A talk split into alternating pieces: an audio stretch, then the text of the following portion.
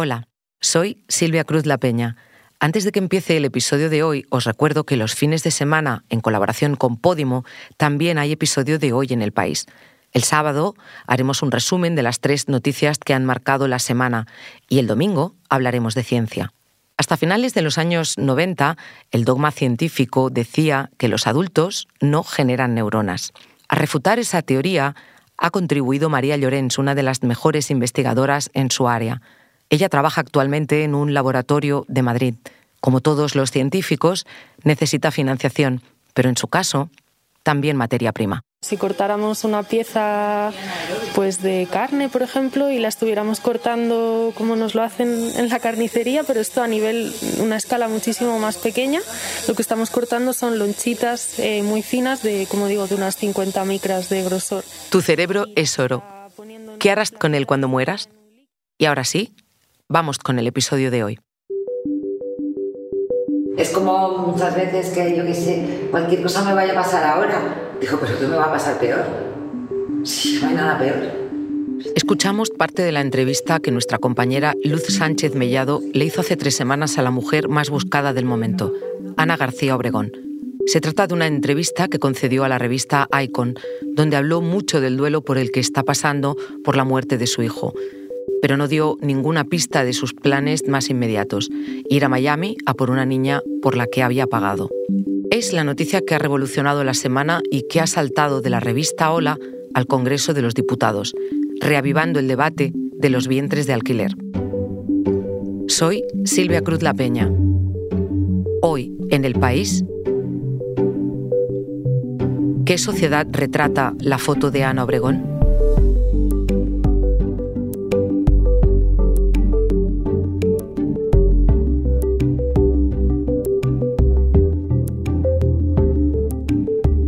Hola Luz. Hola. Luz, la portada de Lola con Ana Obregón en silla de ruedas, saliendo de un hospital de Miami con un bebé en brazos como si hubiese dado a luz, salió el martes al filo de la medianoche. Yo lo que quiero saber es qué se te pasó a ti por la cabeza en ese momento. Bueno, mm, vi la portada de Lola a las 5 de la mañana, abrí el ojo, eh, tenía varios WhatsApp, eh, vi la noticia y me sentí completamente estafada estafada. Me voy a quedar con esa palabra, sobre todo porque quiero decir y hacer hincapié en el hecho de que tú estuviste con Ana Obregón en una entrevista para la revista Icon, 3 de marzo, si no me equivoco, tres semanas antes de esta, de esta compra de un bebé, que creo que podemos decirlo de esta manera. Bueno, sí, hubo una transacción económica, evidentemente. Pues te parece que escuchemos un trocito de esa entrevista. Venga. Tú eres un icono. Tú eras el icono de la alegría de vivir, Ana. Sí, eso era. Eras el icono del verano, el icono de... Fíjate dónde hemos ido, María. Luz, volviendo a escuchar esta entrevista y sabiendo lo que sabes, ¿qué reinterpretación haces ahora? Bueno, es fácil ser capitana posteriori, pero mm, te confieso que jamás se me hubiera pasado por, por, la imaginación ni siquiera la posibilidad de esta noticia. De hecho, eh, Ana Obregón me pareció una mujer eh, devastada, deprimida, cariñosa, profesional, preocupada por el equipo, empática.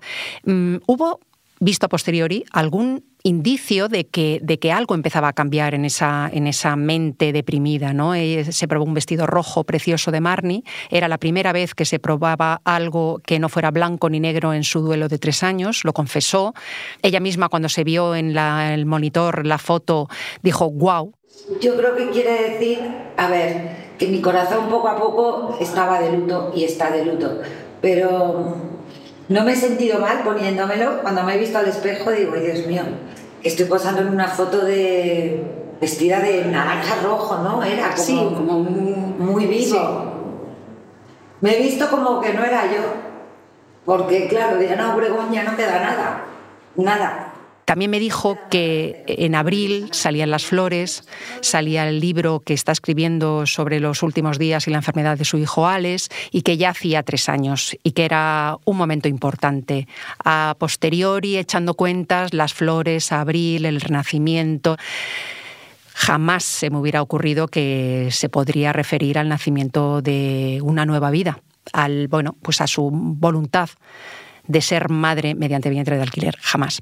¿Y eso tiene algo que ver con la estafa que me has comentado al principio que sentiste cuando leíste la noticia por primera vez?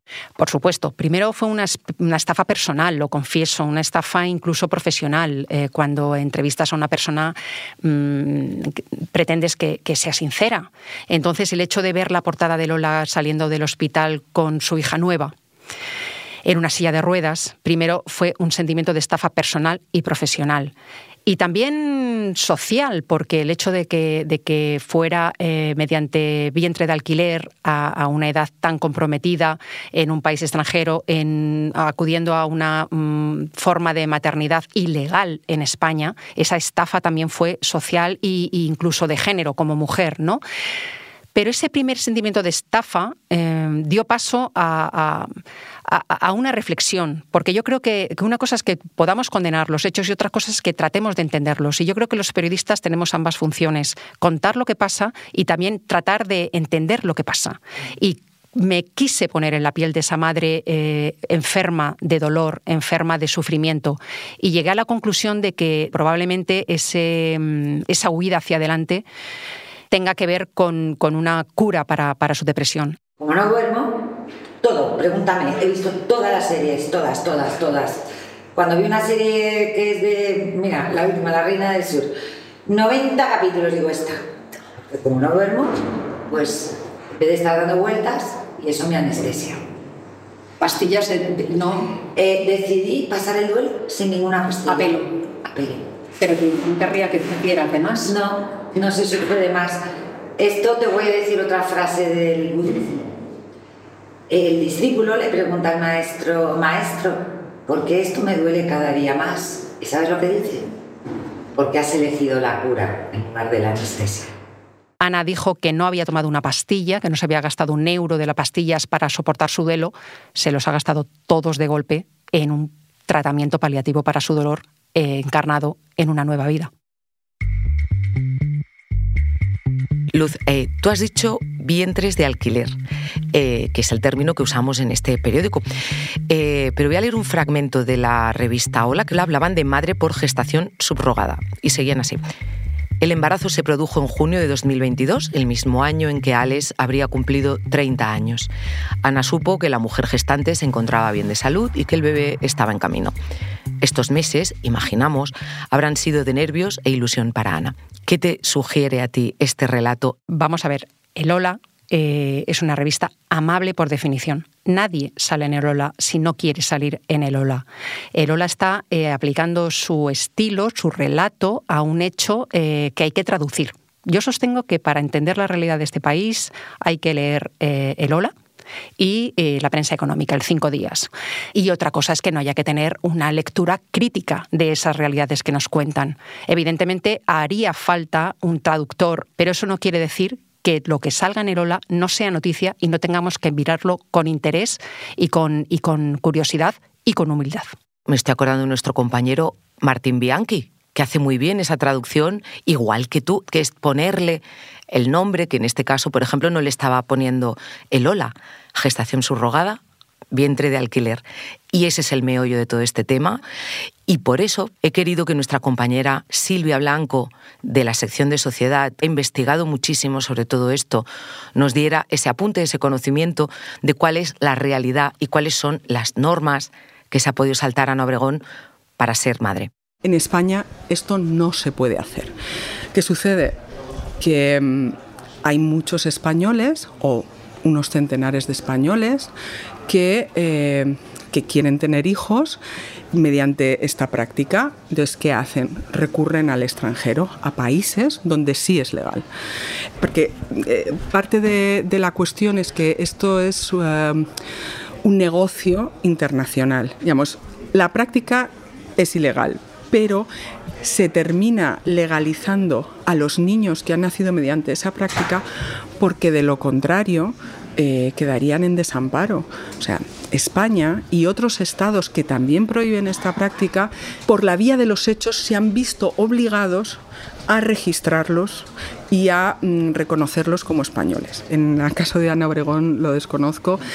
Eh, lo que comentaban es que a partir de 120.000 euros podríamos estar hablando, pero eh, eso es lo que dicen las agencias cuando, cuando Ucrania, antes de la, de la invasión eh, de Rusia, era un destino para muchísimas familias españolas, eh, costaba aproximadamente la mitad.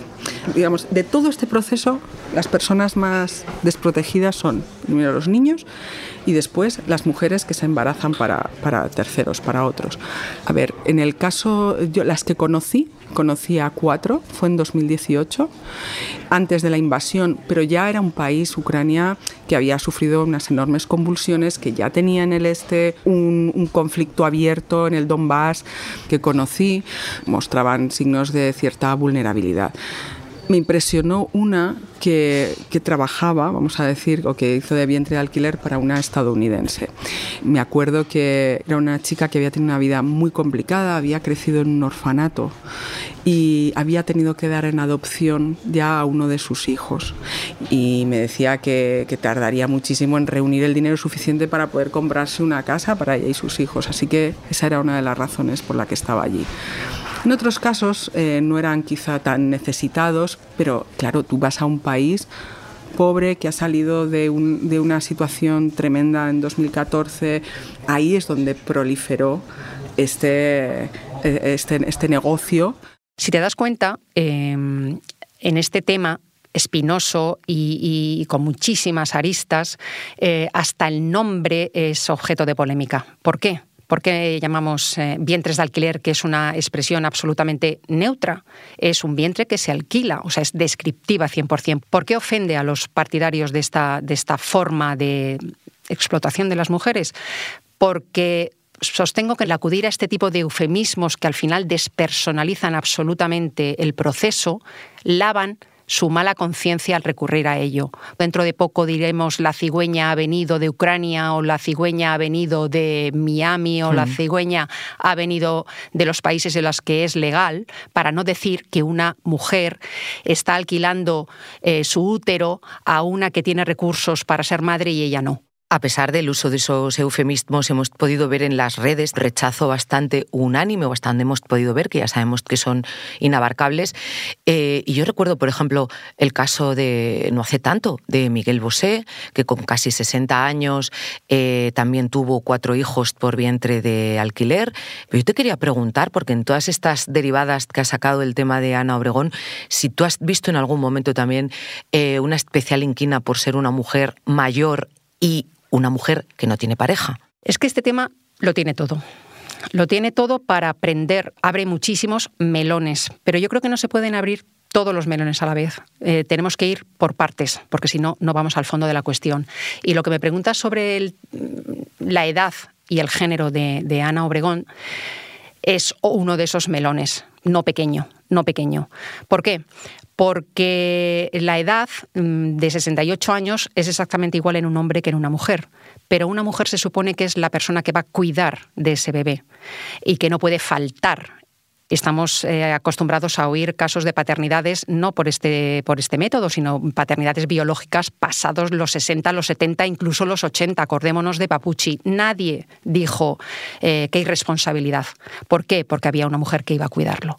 En este caso, Ana Obregón es la eh, mamá de ese, de ese bebé y va a tener que cuidarlo. Y probablemente faltará, faltará pronto. Entonces, echamos la culpa, la carga del cuidado sobre esa mujer. Eso por una parte.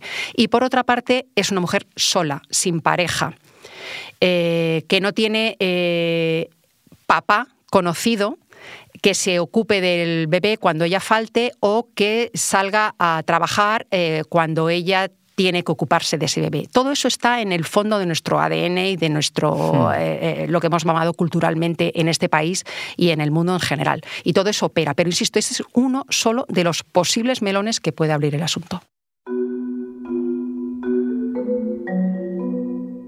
Me estaba acordando también que hace 16 años que Tita Cervera, la baronesa Thyssen, hizo algo muy parecido. También viajó a Estados Unidos, alquiló el vientre de una mujer y de ahí nacieron sus mellizas. Eh, tú te acordarás también que entonces aquello quedó casi como un chascarrillo al principio, pero sobre todo no salió de las páginas de la prensa rosa. Luz, ¿qué ha cambiado en estos 16 años para vivir lo que estamos viviendo estos días? Pues fíjate, además es que puedo hablar de, de primera mano, o de primer ojo, porque yo he estado con Carmen Cervera en su casa de San Feliu de Guixols. Hay un paralelismo fuertísimo. Tita no enterró a su hijo Borja, pero había roto relaciones con él él con ella. Me enseñó su casa más mañanas y también me enseñó su mansión vacía, eh, la de Borja, más sonrisas. Tita no tenía nido vacío, tenía mansión vacía, porque su hijo, su hijo le había dejado de hablar para casarse con una señora que no era de su agrado y habían partido relaciones. ¿Qué hace eh, Tita Cervera? Porque quiere y porque puede y porque tiene dinero acude a una mujer, eh, em, a un útero de alquiler, y tiene a dos mellizas. son hermanas de Borja no hay ningún niño muerto pero hay unas niñas que vienen a suplir un vacío. El, paralelismo es fortísimo. Dicho esto, es verdad que en, aquella época se quedó circunscrito a los medios rosas porque en España teníamos otros, eh, otras prioridades en la agenda informativa, tanto de social como de género. Eh, estábamos en plena discusión sobre, sobre el aborto. Había otros, otras urgencias. Y también el tema de la maternidad y la paternidad no estaba en el centro del debate como está ahora. Eh, olvidémonos de de la reproducción asistida. Pensemos a qué edad se es madre en España y padre. Eh, pensemos en los óvulos congelados porque no se puede conciliar. Pensemos en la precariedad. La maternidad, la paternidad ahora mismo es el centro del debate eh, social, eh, la flor de la esencia del mismísimo meollo, que diría José Luis Cuerda, y por eso este tema nos ha tocado tan, tan, tan dentro. Adolfo Suárez decía que eh, se trataba de hacer normal en el Parlamento y en las leyes lo que a nivel de calle era normal. Imagínate una portada de Lola en la transición con una mujer teniendo un hijo por vientre de alquiler en Estados Unidos. Eso era eh, una herejía eh, en aquella época. Sin embargo, ahora que Ana Obregón, la novia de España, la madre de España, la madre coraje de España salga en la portada de Lola, quiere decir que es normal, o que Lola considera normal, que la gente bien, la gente que manda, la gente que peta, la gente que mola, pueda hacerlo. Pues eso que decía Adolfo Suárez es precisamente lo que está pasando. Y de hecho, nuestra compañera Elsa García de Blas que como sabes cubre el PP en el Congreso, le he pedido que nos envíe un mensaje y nos cuente cómo ha calado eso entre sus señorías, porque evidentemente ese espejo que es el Ola ha llegado hasta el Congreso de los Diputados. Desde 2015, desde que mm, llegan los nuevos eh, partidos, Podemos y Ciudadanos, este tema ya fue eh, objeto de gran controversia política, ¿no? Ciudadanos lo abanderó desde el primer momento. El movimiento más relevante que ha suscitado el caso de Ana Obregón es el giro en el Partido Popular, que bajo el liderazgo de Alberto Núñez Feijóo eh, que claro, es un, líder nuevo, ¿no? Y por tanto marca una impronta diferente, pues ahora lo que hace es dar un paso en favor de la regulación, ¿no? en el último congreso del Partido Popular, que fue el de 2017, ahí el PP se dividió y al final la solución consensuada fue pasar de puntillas. ¿no? Eh, algunos dirigentes de aquella época pues cuentan que eh, la consigna que dio Rajoy, que era entonces el líder, fue en este tema ambigüedad. Sin embargo, eh, con Feijó, pues el PP se muestra dispuesto a, regularlo y bueno, introduce este elemento de, de, que no haya contraprestación económica en ningún caso, es el modelo que muchos expertos ponen en duda que sea realista, ¿no? Pensar que el Partido Popular está muy interesado ahora en absorber electoralmente a ciudadanos eh, ese espacio ideológico, ¿no? Eh, así que este, este posicionamiento sobre la gestación subrogada de alguna manera le permite hablar hacia, hacia esos ámbitos, hacia esos sectores sociales. Y, y, luego también hay otro elemento que es la propia posición personal de Feijó, que hace años que él ya se había manifestado eh, a favor de, los vientres de alquiler. Eh, lo cierto es que no ha habido aquí un, debate interno en el PP que haya propiciado este giro, sino que mm, básicamente estamos hablando de la reacción al calor de una noticia como, de gran impacto social como esta ha sido esta de Ana Obregón, ¿no? Pero quiero decir que el PP no ha hecho una gran reflexión para hacer este giro. Yo creo que eh, no está tan claro que el partido esté totalmente eh, detrás de esta posición más personal del líder Fíjate, Luz, eh, quien nos iba a decir que desde el Congreso de los Diputados eh, íbamos a tener una compañera informando sobre las repercusiones de Lola, pero así ha sido. Y, me estoy acordando de que no hace ni un año que estábamos también en este, en este estudio preparando un hoy en el país para hablar de Tamara y de aquella revolución que se armó cuando se separó de, su novio, que han vuelto, por cierto. Eh, y aquello es verdad que tenía un punto divertido, a pesar de estar hablando de toda su relación con la religión, etc. Aquí claramente hay una menor de por medio y esa es en realidad la pregunta que quiero hacerte, que ¿quién se está acordando aquí de esa niña? Pues eh, ni siquiera su madre. Es una niña mm, que viene al mundo sin pedirlo como todos los niños, mm. pero con un equipaje pesado de llevar, con las mochilas de su madre, con un pasado escrito, con su nacimiento y su salida del hospital en la portada de la revista más popular de España, eh, con su nombre, porque no olvidemos que le ha puesto Ana y sus apellidos, es Ana García Obregón II o Ana García Obregón hija, que si lo busca en Google le va a salir todo el pasado de su madre. Es una niña marcada desde el principio. Ana ha declarado en su Instagram que ya nunca va a estar sola, Qué arriesgado decir esto para una madre, cualquier madre, porque los hijos son eh, seres humanos, eh, libres, no son nuestros, ni siquiera los biológicos, ni siquiera habiendo pagado un precio por traerlos al mundo, como es el caso. ¿no? La niña le puede salir em, por peteneras, puede no tener una salud perfecta, puede mm, mm, rechazarla cuando sea adolescente. Ana no estará sola eh, en estos primeros mm, días, meses quién lo sabe, ¿no? Pero esa niña, desde luego, viene, viene al mundo en unas circunstancias muy difíciles y pocos están pensando en ella. La primera, su madre. No puedo parar de pensar en ese concepto con el que hemos empezado esta entrevista, Luz, el de estafa. ¿No? Eh, has nombrado lo que ha sido Ana, todo lo que ha sido Ana, ¿no? Esa presentadora Pizpireta, la novia de España, eh, la presentadora de España, eh, madre, amantísima, luego dolorosísima. ¿Cómo se ha resignificado, tú crees? Pues fíjate, yo creo que se nos ha caído un mito un icono. ¿no? El reportaje en la que tuve ocasión de, entrevistarla era para la revista Icon. Y es verdad que Ana ha sido un icono generacional para, para mi generación. Soy boomer, lo siento. Pero eh, puede ser que haya pasado desapercibido para, para otras generaciones posteriores. Ana era la alegría de España. No empezaba el verano hasta que posaba en bikini en la portada de Hola, volvemos a, a, esta revista, ¿no?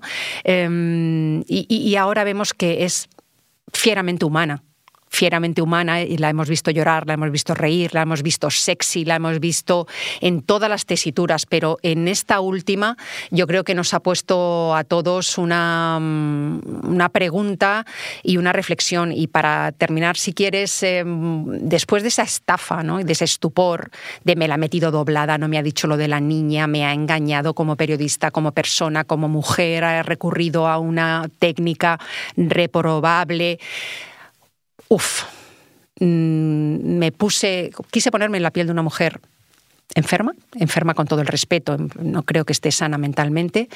Y, bueno, mm, al final creo que, en uno de los melones de los que también abre este caso es el tema de mm, qué importa más, los padres o los hijos, los hijos o los padres. Eh, y bueno, solamente se me ocurre eh, calificarlo de una forma, ¿no? En aquella película de Julio Medem, Caótica Ana. Luz, para acabar, aunque no tengo claro que esto acabe, ha sido un giro de guion en toda regla, de eso no hay duda, ¿no? Estamos acostumbrados. Es el último, discrepo, es el penúltimo. Estoy convencida de que volveremos a hablar de Ana. Pues aquí te espero, Luz. Aquí estaremos.